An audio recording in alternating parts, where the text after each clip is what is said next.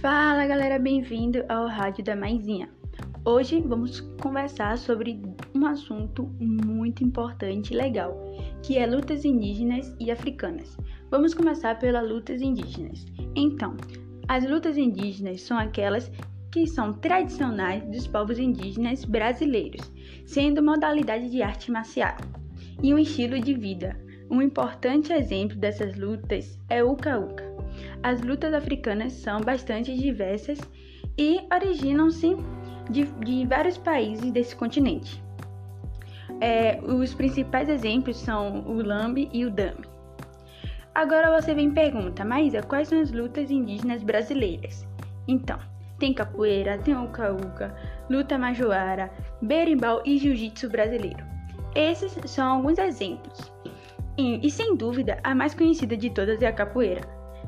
Ah, a capoeira é luta, que é uma mistura de dança e música. E ela é nossa. É legado afro-indígena brasileiro que representa a resistência do nosso povo.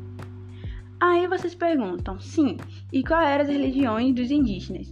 Então, as religiões indígenas são xamanistas e ritualistas.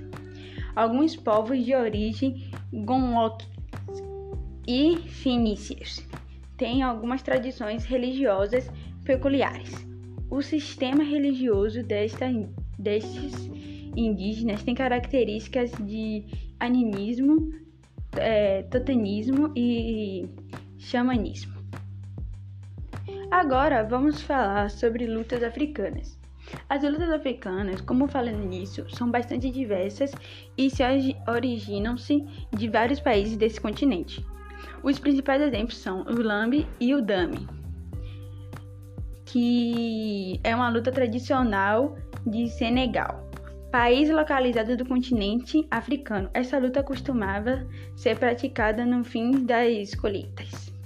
Agora, quais as lutas africanas brasileiras? Vamos lá. A capoeira é uma arte marcial originada, embora tenha surgido na África.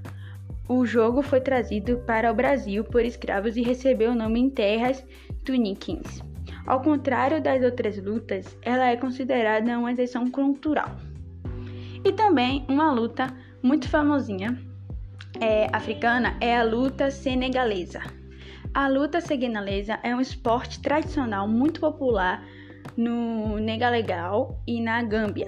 É uma luta em que praticamente pode socar o adversário, bem como recorrer ao combate corpo a corpo.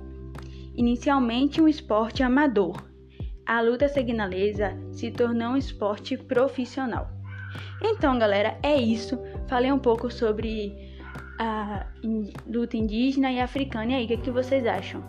Fala, comenta o que vocês acham comigo e vamos discutir e um debater com o outro um pouco, né? Quanto mais melhor e aprendizagem. Então é isso. Espero que vocês tenham gostado do, da Rádio da Maisinha. Um beijão e é isso. Beijo!